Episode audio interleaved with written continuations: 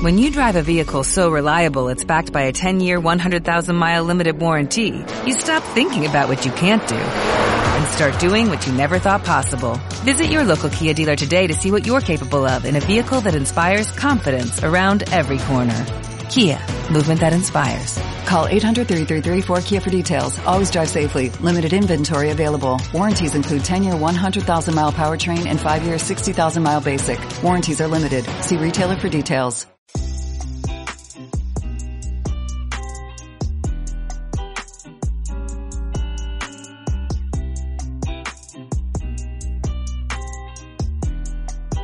Hola, ¿qué tal? ¿Cómo están? Bienvenidos a un nuevo episodio de Perdidas sin Culpa. Bienvenidos a esta nueva semana, nuevo comienzo. Yo sé que hemos tenido, el día de ayer fue un día caótico, sobre todo para la gente que me escucha, bueno, la mayoría que me escucha son de Lima, de Perú, pero igual hemos tenido las elecciones. Creo que es la primera vez que voté informándome, porque la primera vez que votamos hace cuatro años yo era más chivola. Creo que, que sí, sí me ha chocado un poco el resultado, pero bueno, ya todo queda en segunda vuelta y ya no quiero hablar más del tema, simplemente quería mencionarlo porque siento que, que no puedo ser ajena a lo que está pasando en mi país.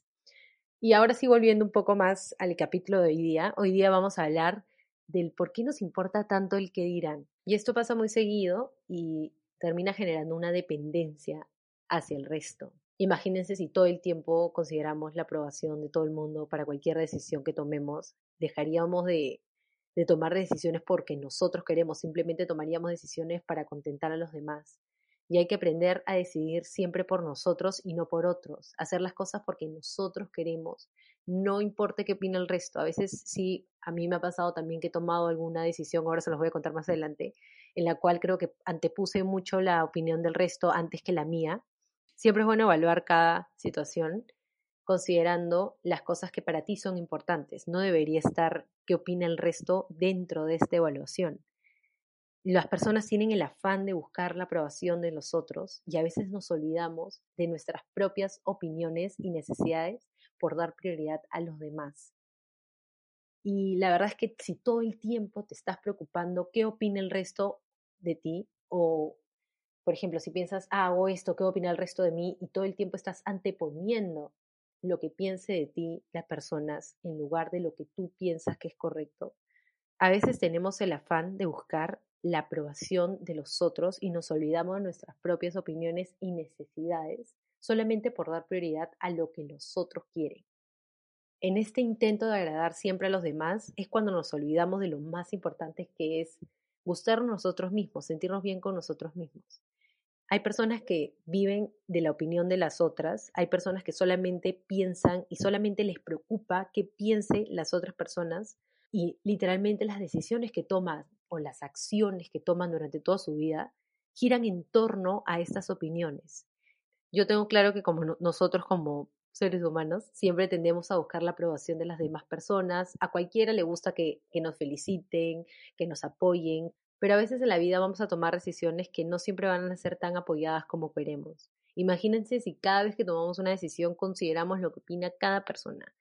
Por ejemplo, yo sí considero de repente eh, lo que opine mi familia, por ahí que unos amigos, eh, tomo mucho en cuenta su opinión, mucho en cuenta la crítica de estas personas, pero si esta persona me dice, a mí no me parece lo que vas a hacer y yo sí le tengo fe a lo que quiero hacer, sé poner en una balanza y decir, a ver, esta persona me está dando su opinión, yo tengo mi opinión, pero la verdad es que mi opinión pesa más. Acepto tu crítica, voy a tomar algunas cosas ahí. Imagínense si yo me inclinaría un poco más para la opinión de estas personas en lugar de la mía.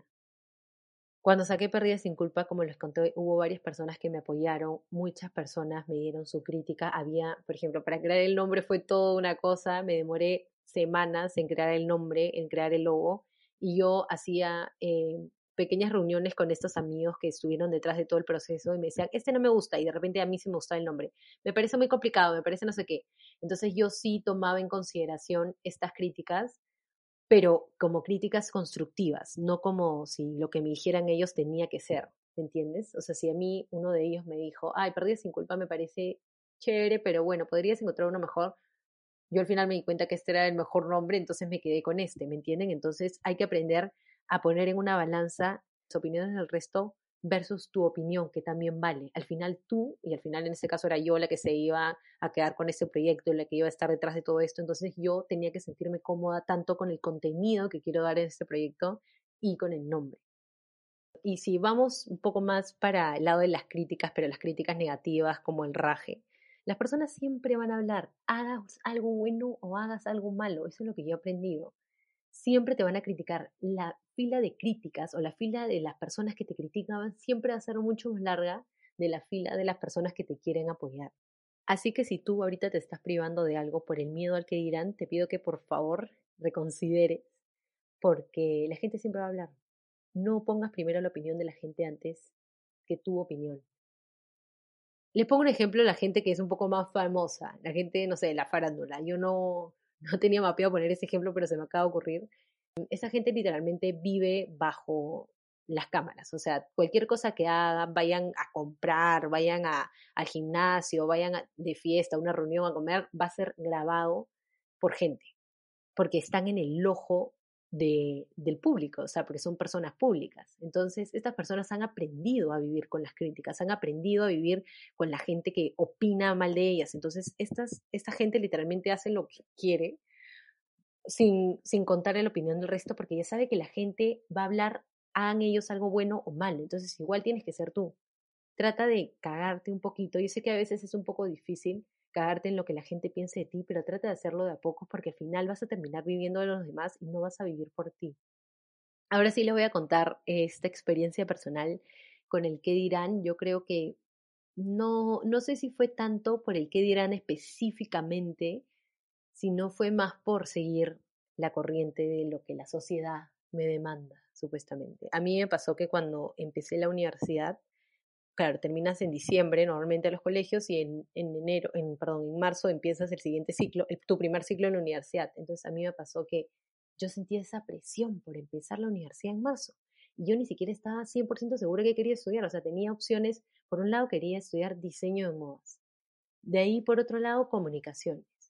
De ahí creo que se me ocurrió marketing. O sea, mil y un carreras. Yo ni siquiera sabía qué quería estudiar. Yo siento que a mí me hubiera gustado pararme en ese momento y cagarme en el resto, en lo que haga el resto y decir, ¿sabes qué, Vale? No sabes qué estudiar, no estás segura, espérate un ciclo más. No hay nada de malo empezar un ciclo después o un año después. Yo por seguir esa corriente me metí a estudiar administración de servicios, porque yo quería estudiar algo que tenga que ver con personas. Me acuerdo que siempre decía eso, algo social, no sé, algo que tenga que ver con gente. Pero por otro lado tenía el diseño de modas, que era como esa carrera que me iba a apasionar ¿Me entienden? O sea, es ese, esa carrera que en verdad todo el tiempo que iba a estar la iba a sufrir, pero la iba a sufrir bien porque sabía que lo que estaba haciendo era lo que quería. Entonces yo siempre le llamo que es mi carrera medio frustrada porque la dejé de, hacer o la dejé de estudiar por el simple hecho de tener miedo a que de repente no encuentro trabajo, de repente este, no, no soy buena, porque no sabía dibujar, y son mil y un trabas que tú misma te pones, o que la sociedad te pone, o que a veces tu familia te pone, y me dejé llevar por eso y estudié administración de servicios. No me arrepiento de haber estudiado lo que estudié, ojo, porque siento que gracias a la carrera que estudié me ha gustado lo que es marketing, experiencia del cliente, que son temas que antes de repente no me interesaban mucho y estudiando diseño de modas nunca hubiera sabido si me, si me hubiera interesado de repente, ¿no? No, estoy segura.